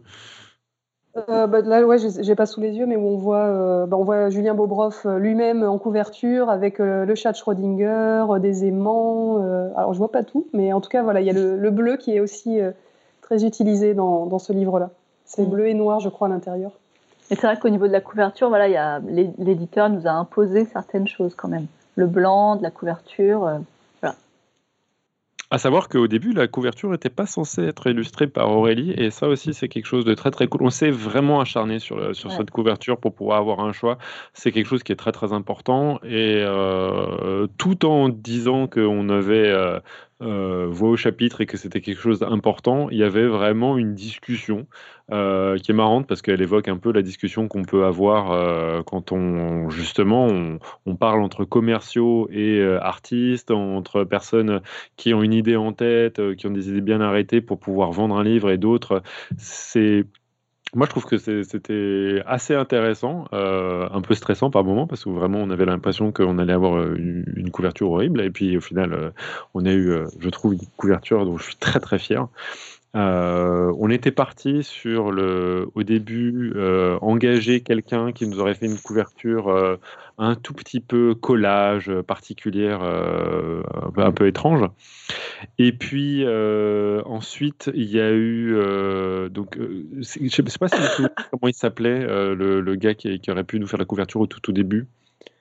Il avait un nom un petit peu bizarre. Ça vous évoque rien, les filles? Le mec au nom bizarre. Je l'ai plus en tête, je ne connais pas ses œuvres, mais effectivement, c'est des collages. Euh, enfin, sa, technique principale, c'est du collage. Ouais. Bon, bref, euh, bon, si, vous voyez euh, des, des, trucs typiques de théâtre avec du collage, voilà, c'était à peu près le, le, le, le concept.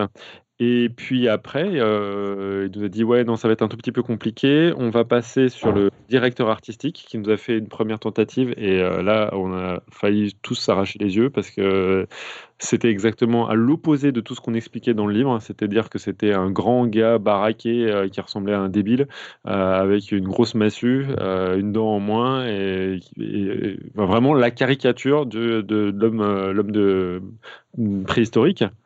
Et là, on était là, bah, bah en fait, non, c'est pas du tout ce qu'on dit. c'est pas. Oui, c'est l'inverse même. voilà, donc. Euh, et du coup, à partir de là, il y a eu toute une conversation et euh, notamment la proposition que ce soit Aurélie qui fasse euh, la couverture et euh, beaucoup, beaucoup d'idées autour de la couverture jusqu'à arriver ce, cette réutilisation d'une des illustrations d'un des chapitres sur, la, sur, sur, la danse et tout ce qu'on ne saura jamais et vraiment qui, je trouve, apporte un peu une fraîcheur sur le thème paléo. Quoi.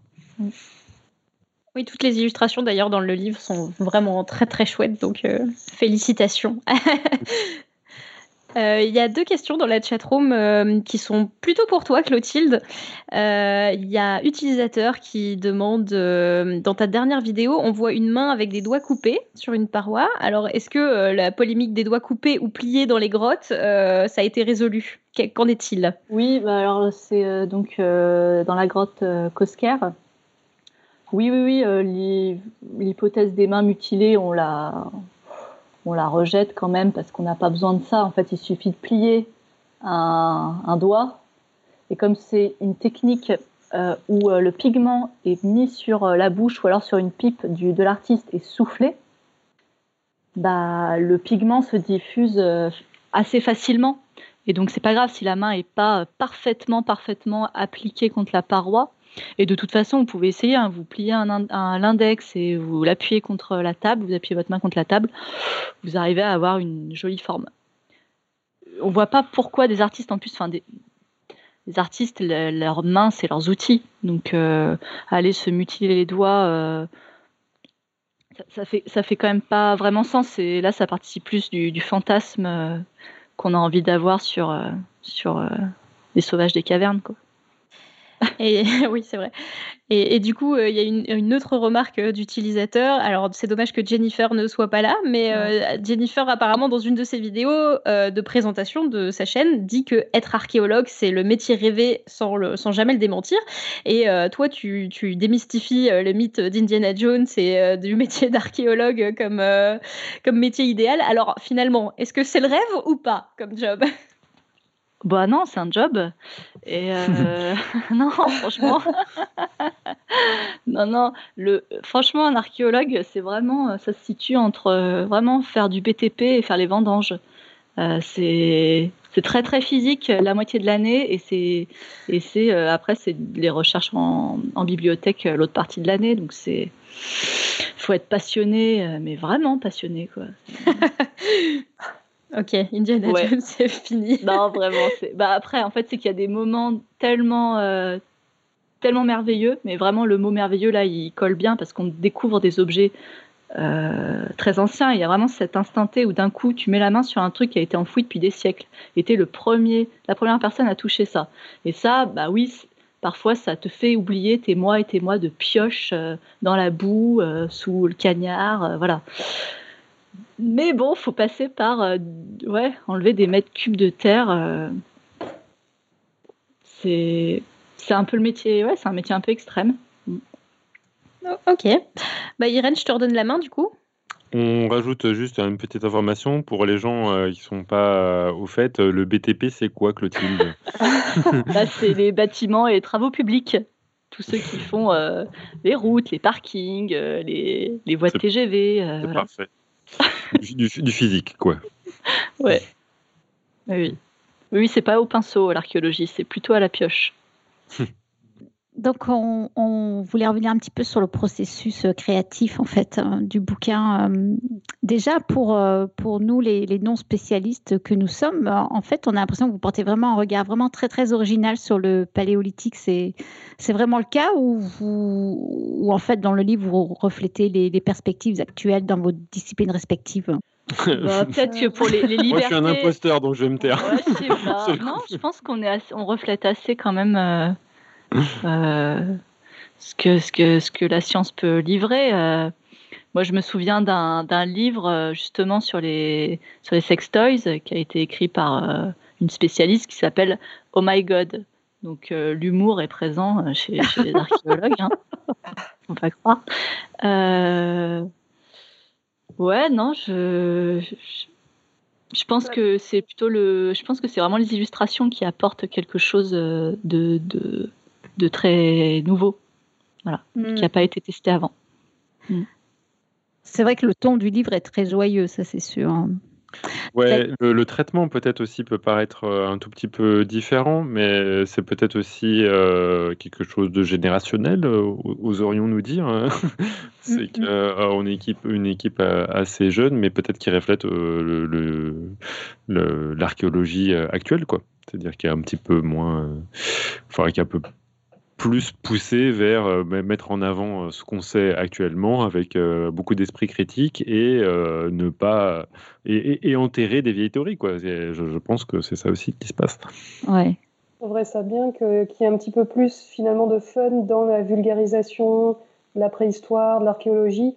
parce que déjà c'est sympa, c'est fun, c'est intéressant, mais c'est parfois un domaine qui se le permet moins par rapport à d'autres domaines, voire même des domaines très compliqués comme la physique des particules, c'est devenu, euh, devenu cool, c'est devenu intéressant. Même si les gens comprennent pas, ils vont suivre des conférences, ils vont blaguer dessus. Là aujourd'hui, on a eu l'annonce, la, première photo d'un trou noir, euh, tout, tout, Internet s'enflamme parce que c'est devenu euh, génial à voir. Ça se partage beaucoup sur les réseaux. J'aimerais, ça c'est vraiment personnel, mais j'aimerais qu'on ait finalement cette même spontanéité, ces mêmes blagues ou euh, cette, même liberté autour de la préhistoire et des plantes aussi. Mais voilà, qu'on ait un petit peu des, de, qu'on se le permette quoi, en tant que vulgarisateur euh, et qu'on, qu'on peut se permettre quelques libertés que peut-être les archéologues, eux, n'oseraient pas prendre tous euh, immédiatement dans leurs livres à eux quand c'est eux qui les écrivent. Mais quoique, hein, notre préfacier Jean-Paul Demoule, là, dans un de ses derniers livres, il, voilà, il a présenté des des tas de choses euh, intéressantes sur les, millénaires euh, oubliés de l'histoire, par exemple. Je pense que voilà, ça gagnerait à être connu. D'ailleurs, euh, en parlant de Jean-Pierre de Moule, comment vous avez réussi à le convaincre de, de venir préfacer votre livre? C'est impressionnant en fait. Moi, je ne savais pas qui c'était. Sans filtre. Jean-Paul? Aucune mais elle me disait Oh, on pourrait inviter Jean-Paul Demoule à préfacer. Je fais Jean-Paul qui? Et puis après, j'ai fait une blague, mais je la remettrai pas. Euh. bah, je crois que c'est grâce à Jennifer. Euh, Exactement. Pour hein. Alors Jennifer qui ne sera pas là, on a la confirmation qu'elle ne sera pas là pour ce ah, soir. elle va beaucoup nous manquer. Mais, euh, mais ouais, c'est grâce à elle, de, justement, si on a pu avoir Jean-Paul Demoule comme préfasseur, puisqu'elle s'est occupée de le contacter. Mais elle le connaissait ou elle, s'est lancée et elle s'est dit je n'ai rien à perdre, je vais lui demander. Elle a dit rien à foutre, je l'appelle. C'était au bagou. On avait listé un peu des. Enfin, quand on s'est posé la question des noms possibles de, personnes, c'est vrai qu'il est venu assez spontanément parce que moi-même, ça avait été euh, une de mes premières interviews euh, quand j'étais toute jeune journaliste et ça avait été quelqu'un d'ultra disponible, intéressant, enfin vraiment passionnant. Et euh, pour moi, c'était vraiment ce type de personne que, que, voilà, que je rêvais d'avoir en préfacier, quoi, qui peut amener du, du fond supplémentaire, une perspective à tout ça. Donc c'était top. Mm, mm. Alors, on a vu que quand vous avez euh, écrit le livre, donc vous avez tous euh, et toutes respectivement choisi vos, sujets et puis ensuite vous avez fait euh, donc ce, travail de coordination. donc j'ai entendu que vous avez utilisé Skype, vous avez vous avez, mais quand même, vous avez travaillé, euh, vous étiez éparpillé. C'était pas trop difficile quand même de, coordonner votre travail ou euh, comment vous avez fait tout ça On On s'est pas encore vu une seule fois tous dans la même pièce. Non. Je n'ai pas encore vu Jennifer et Clotilde en vrai. ça arrive vendredi au Louvre. C'est beau. Hein. non, on ne sera ah, pas encore tous parce que Marion ne ah, sera pas, là. Je ne serai pas là encore. Ah, Jeudi prochain. Jeudi prochain. Excellent. Et bosser. Euh, les filles bosser avec Pierre, c'est comment Ah, bah, c'est trop bien. c'est le seul gars avec qui on peut travailler, hein, franchement. Ah, c'est notre petit chouchou slash dictateur. Non, faut poser la question à l'envers. Pierre, comment ça se passe de travailler avec autant de nanas euh ça passe très bien. Il y, a, des moments où j'avoue, euh, je sais, enfin, je sais plus comment je m'appelle, mais euh, bah, Disons que j'ai jamais travaillé avec euh, des mecs sur des livres. J'ai travaillé avec des collabs de, tournage, etc.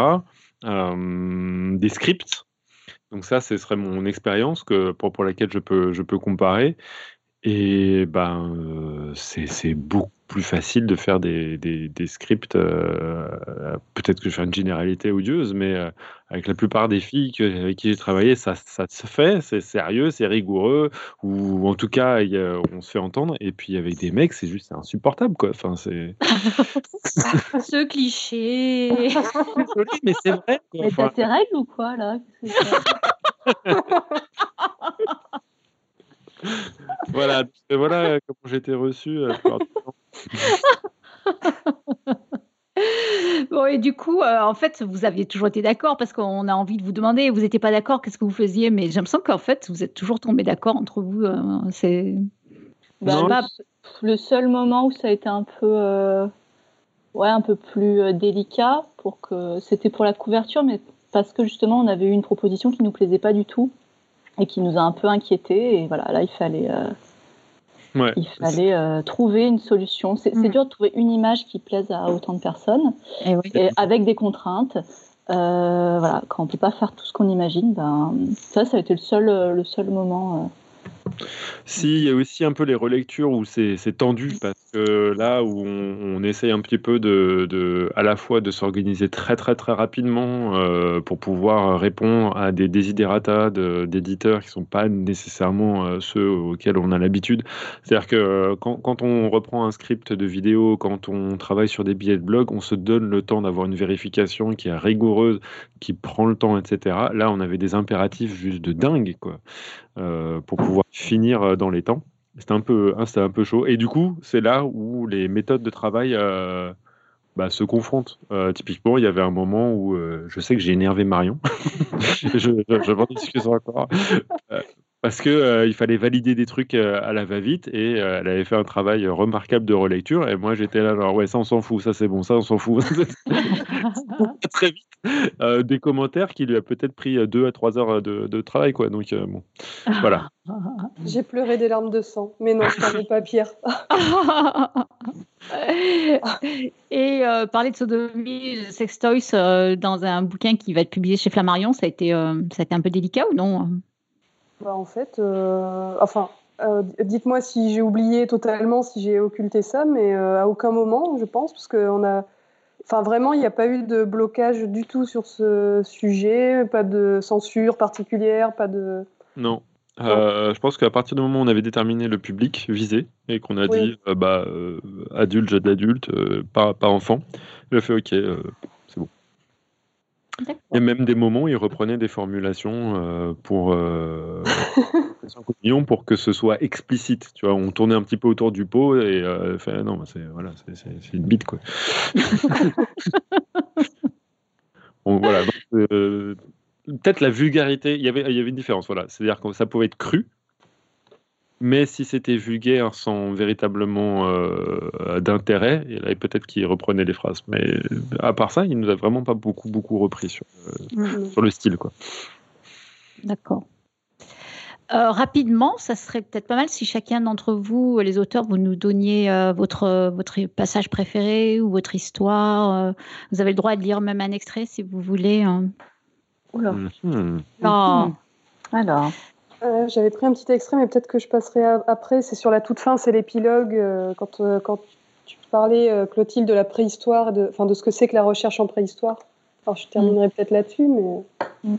Ça marche, Clotilde Toi, t'en as un Ou sinon, moi, je, je, me lance, en fait. mais ce sera pas de, de, lire un extrait, moi, ce sera plutôt de, de dire les, les, une découverte que j'ai fait en, écrivant le livre. Bah, vas-y, Pierre. Ok.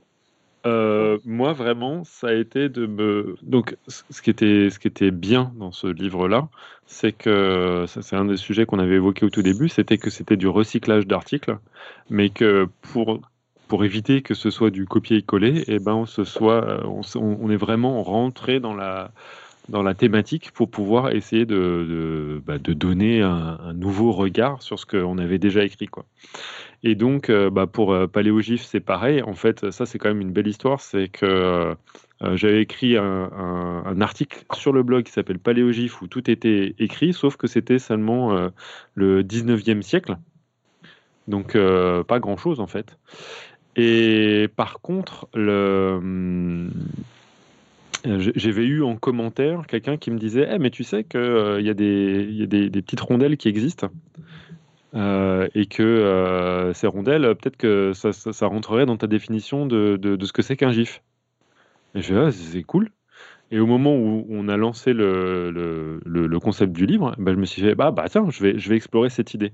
Et de ce commentaire-là, euh, tout le chapitre a été écrit euh, dessus. Et je suis vraiment rentré dans une exploration euh, hmm. de, de, tout un monde, en fait, que je ne suspectais pas uniquement parce que quelqu'un m'avait fait un commentaire sur un billet de bug. Donc, euh, mon histoire, mon anecdote préférée, c'est celle-là. Euh, en plus, ce qui est marrant, c'est que le commentaire, il a été fait par Adrien Demilly, qui est l'illustrateur de, de Moi Parasite.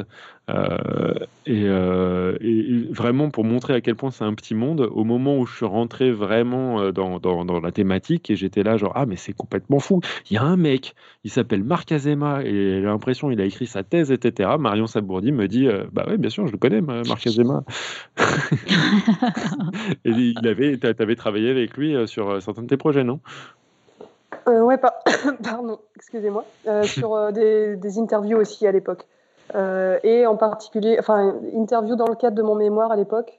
Donc moi, c'était une formation en journalisme, scientifique, en médiation. Je m'étais intéressée au facsimilé des grottes préhistoriques et voilà, qu'est-ce, qu'est-ce que, enfin, quel intérêt, quelle importance il y a à créer des facsimilés, à la fois pour faire visiter du public, faire visiter ces facsimilés par le public pour ne pas aller dans les grottes comme la grotte Chauvet par exemple, où euh, bah, on a vu à Chauvet ou à Lascaux que des, des trop grandes, un trop grand nombre de visiteurs peut amener à détériorer les, les, les peintures des grottes. Donc voilà, l'intérêt pour les visiteurs et l'intérêt aussi à fabriquer ces facsimilés pour comprendre des techniques ou des, euh, ou des euh, objectifs que pouvaient avoir les peintres de l'époque. Et voilà, j'avais dans ce cadre-là interviewé Marc Azema, pas particulièrement sur, son, sur ses réflexions autour de, des liens entre euh, art pariétal et bande dessinée, par exemple, mais, euh, mais voilà, on avait quand même parlé euh, beaucoup de, de toutes ces peintures. D'accord. Yes. Et du coup, ton passage, Marion. Ah, bah oui, pardon, c'est l'épilogue, pardon. Ah, bah alors, oui, si jamais tu l'as, bon après. Ah oui.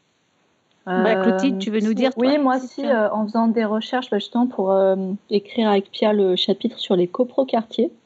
Donc ça, c'est un chapitre euh, sur lequel on avait déjà travaillé ensemble pour une conférence qu'on avait donnée au Play Azur à Nice, on avait fait une conférence sur les coprolites. Donc, c'est les crottes de, de chèvres en particulier fossilisées, mais c'est des, des, excréments fossilisés. qui apportent plein d'informations sur la santé, sur l'environnement d'une période donnée. Et en faisant des recherches sur, sur les maisons, sur l'architecture qui existe à partir justement de, bouses, notamment bouses de vache. Je connaissais les maisons euh, en Inde notamment. Bah, j'ai découvert celle du Burkina Faso, dans une région qui s'appelle le Tiébélé. Et euh, si vous tapez euh, Tiébélé Burkina Faso, vous allez voir des images magnifiques sur Internet. Ce sont, on, on est à, enfin, on, peut pas penser que c'est de la, c'est, de la merde quoi, ces, ces maisons. non, mais alors qu'elles sont magnifiques, elles sont, elles sont toutes décorées euh, de motifs géométriques. Enfin, c'est, c'est, les maisons que tu dessines quand tu es enfant, quoi, que tu fais un dessin. Moi, je, enfin, c'était, c'était vraiment un, super, euh, ouais, super, moment, ouais. Euh, super découverte. Mm. Et moi, pour le coup, alors c'est à la fois une découverte pour un de mes chapitres, donc celui que j'ai écrit sur le, bling bling préhistorique, donc les bijoux en fait. Euh, une des découvertes, c'était finalement que le, les parures, euh, en fait, sont bien plus variées que ce que je pensais à l'époque, parce que c'est vrai que j'avais cette image de éventuellement des, colliers, un pectoral, un bracelet, ce, ce genre de choses qu'on voit souvent représentées. Et en fait, euh, en faisant un peu plus de recherche, déjà, on repère que les premiers bijoux sont vraiment très, très anciens. C'était des, euh, des, coquilles, par exemple, de, de, mollusques qui étaient euh, portées comme ça en collier. Et notamment que Néandertal en, portait lui-même aussi. Alors lui, c'était carrément les coquilles Saint-Jacques, vraiment très bling-bling, vraiment gros bijoux. Mais euh, au-delà de ça, euh, bah, les, humains euh, de toutes les époques ont trouvé quand même des, techniques pour se parer. Ça allait de vraiment découper des os en rondelles, créer, enfin, qu'est-ce qu'on avait, se, se, scier les dents, en, retirer des dents, se les, couper en pointe, in, intégrer, enfin insérer de, des pierres précieuses dans les dents, ce genre de vraiment de pratiques Génial, désolé, j'ai dû faire mal, euh, mal à, quelques personnes là qui. Euh, bah, on imagine un peu les, pratiques. Ah ouais, carrément. Exactement. Et puis euh, bah après, enfin, j'avais éventuellement un petit tout petit passage, mais qui, qui résumait. en fait, c'est l'épilogue hein, du livre. Il n'y a pas de spoiler, hein, mais ça parle de vraiment de cette notion que qu'on a discuté tout à l'heure de du fait qu'on base beaucoup de comment dire, d'hypothèses et de discussions sur des objets. Alors, ils sont nombreux, mais ils sont pas non plus. On n'a pas toute la palette d'objets qu'on pouvait utiliser à l'époque. Et euh, ben, peut-être en, deux petites secondes, si j'ai le temps. Oui, vas-y, vas-y, bien sûr. Et je rends à César ou à Clotilde, hein, plus particulièrement, parce que c'est elle qui a écrit euh, ça. La recherche en préhistoire ressemble en réalité à un immense tableau impressionniste, un nuage de points, diraient les scientifiques. Chaque tache de couleur ou chaque point constitue une bribe de connaissances glanées au gré des fouilles et des études de laboratoire. Parfois, certains points sont assez rapprochés dans le temps et ou dans l'espace pour parvenir à dresser des grandes tendances et des évolutions. C'est le cas de l'industrie du silex. Pour les cas plus incertains auxquels nous nous sommes intéressés dans cet ouvrage, force est de constater l'impossibilité d'identifier ces mêmes tendances, au risque d'ériger en généralité millénaire ce qui n'a peut-être existé qu'une seule fois. J'ai fait un tout petit raccourci, mais voilà, c'était. Mm. C'est un peu le résumé, c'est-à-dire qu'on s'est quand même basé sur pas mal de, voilà, de publications scientifiques, voire même de choses qui font quasiment consensus sur certains aspects, mais d'autres, on s'est laissé quelques, quelques libertés. Ouais. Puis c'était bien vu de rapprocher ça avec l'art impressionniste. Bravo. Mm. Bravo Clotilde. Oui, bravo. L'idée vient peut-être pas de moi. Hein, euh, du coup, on va, on va finir cette interview avec euh, ben, la suite. C'est-à-dire que la suite, c'est-à-dire euh, déjà, il y a, y, a, y a, des gens dans la chatroom qui se posent aussi la question euh, qu'est-ce qui va se passer après, en fait? Il va y avoir un tome 2, il va y avoir des choses dont vous n'avez pas parlé. Qu'est-ce qu'il va y avoir Team Paleo Forever Vous avez des projets bah, Il y a de quoi en faire un 2, ça c'est sûr. Ouais, Après, ouais. Euh... Ça dépend du succès de celui-là. Ça, dé... voilà, ça dépend. C'est toujours la... la, même question. Ouais. Mm. Mais nous, on, est, on serait prêt à en faire un deux. Enfin, en tout cas, moi, oui. Pareil. Pareil. Jennifer dit oui également et Aurélie, je pense qu'elle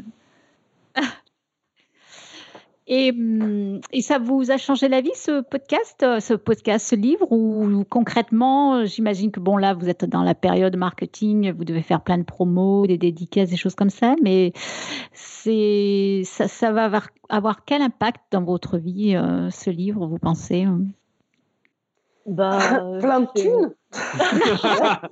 Plein de bling bling Là, bientôt, il y aura plein de... Ah bah oui, je vais me les faire insérer là. Tu voulais te refaire des grills, c'est ça euh Exactement. Ok. Euh, bah non, mais c'est une super expérience pour. En tout cas, moi, c'était ma première euh, expérience dans l'édition, premier pas dans ce milieu-là, et, et j'en suis bien contente parce que je vais, je pense, pouvoir continuer dans cette voie-là. Yes. Euh, de, de, de, mon côté, peut-être aussi du côté de Marion, c'est pas notre premier livre, donc euh, c'est vrai que c'est une expérience éditoriale un tout petit peu différente. moi, j'ai senti le stress de moi parasite euh, vraiment au plus profond là, de, de, moi. c'est très très très agréable d'écrire un livre en collectif. Parce que j'ai l'impression que le, le, stress est divisé par 5 pour moi. c'est vraiment, je, genre, je suis posé, tu, on est dans une équipe, donc euh, je peux me, aussi me reposer sur, euh, sur Marion, sur Clotilde, sur Jennifer, sur Aurélie pour pouvoir faire la promo.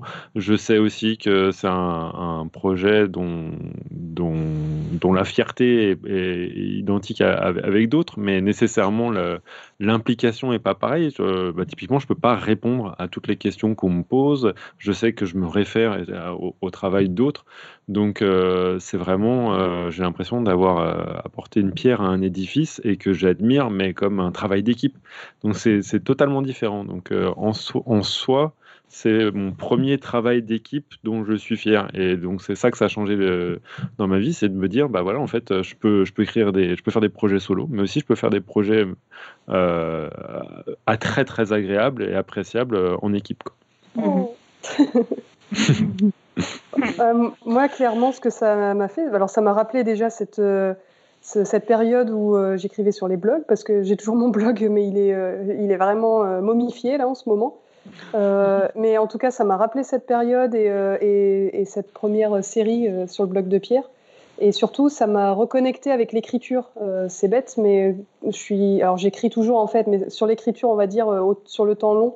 Euh, parce que moi, au quotidien, c'est des tweets euh, ou c'est de la correction d'articles. Enfin, là, c'est travailler avec d'autres, mettre en valeur les écrits d'autres sur euh, le réseau Écosciences que j'anime, par exemple. Mais vraiment me poser, me documenter, écrire, aider à la réflexion sur vraiment tout un livre de, je sais même plus le nombre de pages, 200 pages à peu près. Mhm. Euh, ça m'a vraiment reconnecté à ça et c'est vraiment un grand plaisir. Puis je partage aussi le, commentaire de Pierre sur euh, écrire en équipe. C'est vraiment top. Je pense euh, vraiment que si je continue au-delà de Team Paléo à écrire à nouveau de la vulgarisation, j'aimerais bien chercher effectivement encore à écrire à plusieurs. Réserver vraiment l'écriture solo à de la fiction par exemple, mais, mais vraiment c'est un format intéressant d'écrire à plusieurs. D'accord. Ben, en tout cas, on vous souhaite certainement le euh, plus gros succès possible, ça c'est sûr. oui. merci pour vos lectures euh, super hein, du bouquin et vos commentaires. Ça c'est oui, bravo Léa. avant de conclure l'émission, on a deux trois choses à faire et à dire. On va quand même euh, passer au pitch de la semaine prochaine. C'est Léa qui va commencer. Dis papa, comment on fait des zizi et des zézettes Dis maman, pourquoi papa il a plus de ventes que toi? Dis tata, pourquoi ta chatte est tricolore? Au-delà du fait que toutes ces questions semblent particulièrement inappropriées, il s'avère qu'elles permettront toutes d'aborder un phénomène particulièrement complexe de la biologie moderne, l'épigénétique. Ce domaine de la biologie s'intéresse à tous les mécanismes qui permettent de façon réversible de modifier la façon dont l'information génétique contenue dans les molécules d'ADN s'exprime. Et voilà, eh bien évidemment, ce seront Eléa et Topo qui vont s'y coller pour tenter d'éclaircir cette obscure mais ô combien passionnante discipline de l'étude du vivant. Voilà, donc euh, là aussi, je pense qu'avec ce pitch, vous avez une bonne idée de euh, l'atmosphère qui va régner la semaine prochaine. Voilà, voilà, voilà. Euh, eh bien, eh bien, nous avons une citation qui nous vient de eh bien, c'est Marion qui l'a trouvé. Est-ce que Marion, tu as accès euh, au conducteur pour pouvoir lire cette citation ou est-ce que tu l'as euh, recollée? C'est celle de Yves Simon. Dans Le Voyageur magnifique, mhm. c'est Il n'y a pas de fossiles, des rêves et des regards. Oh. C'est beau, hein, c'est stylé. C'est très beau. très, très beau. Sortez les violons. Ça laisse rêveur, oui. D'accord, et eh ben merci. Et, Léa, tu nous fais le quiz euh, du mois, de l'année, euh, de la période, je ne sais pas comment on va dire. Mais, du trimestre, de la vie.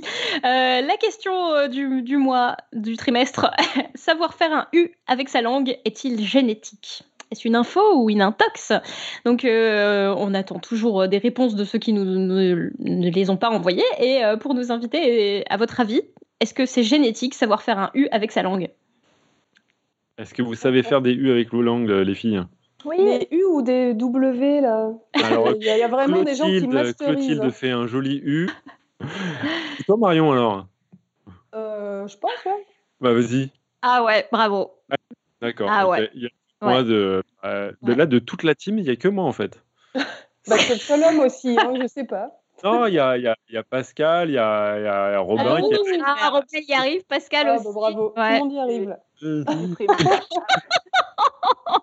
Chaque semaine, bordel. chaque semaine, c'est l'humiliation. Tu pourrais t'entraîner. Hein. Ah, je t'entraîne chaque semaine, de fait. ah là là. Bon, eh bien, on passe au moment Patreon. Et voilà, et comme Alain nous le disait en début d'émission, nous avons besoin de votre aide financière pour euh, nous aider avec euh, notre matériel, nos déplacements, etc. etc. Donc, on utilise Patreon et euh, on a un lien sur notre page web. Donc, on, je tiens particulièrement à remercier nos derniers donateurs en date qui sont Yvan et Jérôme. Merci, merci, merci. Nous vous sommes vraiment très reconnaissants donc merci à tous ceux qui nous aident et à tous ceux qui aimeraient pouvoir le faire. Voilà. Et on a quelques annonces. Euh, donc là, dans le fil conducteur, les annonces sont en grise. Donc je ne sais pas qui c'est qui est en gris. Pas de problème, je vais m'en charger puisque c'est ah, encore l'instant promo. Puisque euh, nous allons, euh, si vous voulez rencontrer la team Paléo bah, pour obtenir une dédicace ou en savoir plus sur le livre, eh bien vous pouvez nous retrouver pour les dates suivantes. On commence par dans deux jours, le 12 avril, le vendredi, on se retrouve à la librairie du Louvre avec euh, donc Topo, euh, moi-même. Euh, il y aura Jennifer, il y aura Aurélie Bordenave et Clotilde, mais malheureusement Marion Sabourdi ne sera pas là, mais elle, elle sera le 14 avril à Lyon Science, n'est-ce pas? Super voilà, donc avec dédicace du livre Tout le tintouin. Le 18 avril, cette fois-ci, toute l'équipe au complet. Donc, si vous voulez voir l'équipe au complet, déjà, l'équipe au complet veut se voir elle-même. On se donne rendez-vous à 19h à la librairie Le Divan euh, à Paris. Ensuite, le 20 avril à 14h, librairie Page et Plume Limoges, Marion Sabourdi sera là. Le 24 avril à 18h, librairie Les Modernes à Grenoble, encore une fois Marion Sabourdi, qui donc euh, passe de sa ville natale, Limoges, à sa ville d'adoption. C'est tout à fait ça. Très bien. Ensuite, Clotilde Chamoussi sera au Salon du Livre de l'Imaginaire Écho et Merveille à Toulouse le 26 et 28, enfin du 26 au 28 avril. Euh, la question c'est est-ce que tu feras du cosplay, euh, Clotilde? Non. Donc voilà.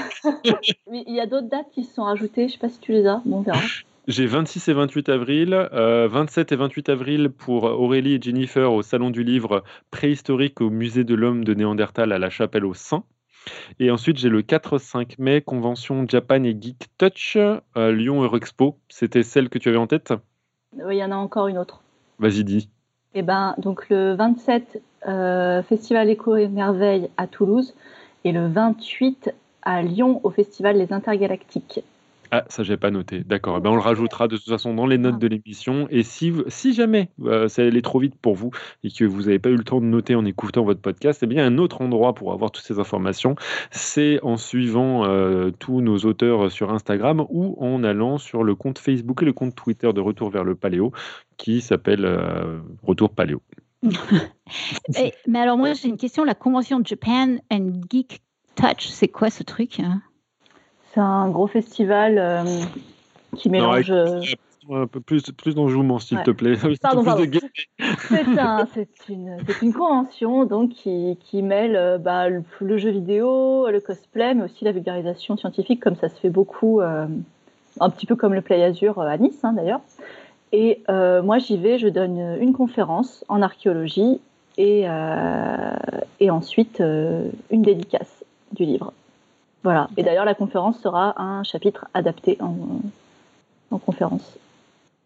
D'accord. Mm. Ah, toutes ces dates et vous passez même pas à Strasbourg, je ne suis que tristesse. T'as qu'à nous inviter, oh C'est pas les, les, les, éditeurs là qui, qui font ça, non? Je... Eh ben, elle vous invite le 11 mai, hein, Eléa. Oui, moi je vous invite le 11 mai au Jardin botanique de Nancy parce que les plantes, ça ne compte pas pour des prunes. Ouais, c'est le titre de la radio décidée.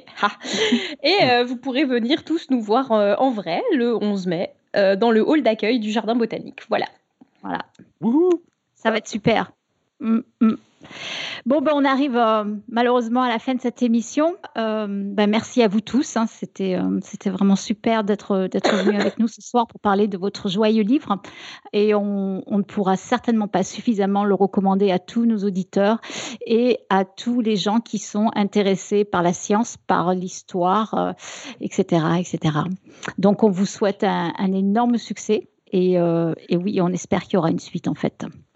Voilà, chers auditeurs et auditrices, merci donc à vous tous de nous écouter et que servir la science soit votre joie.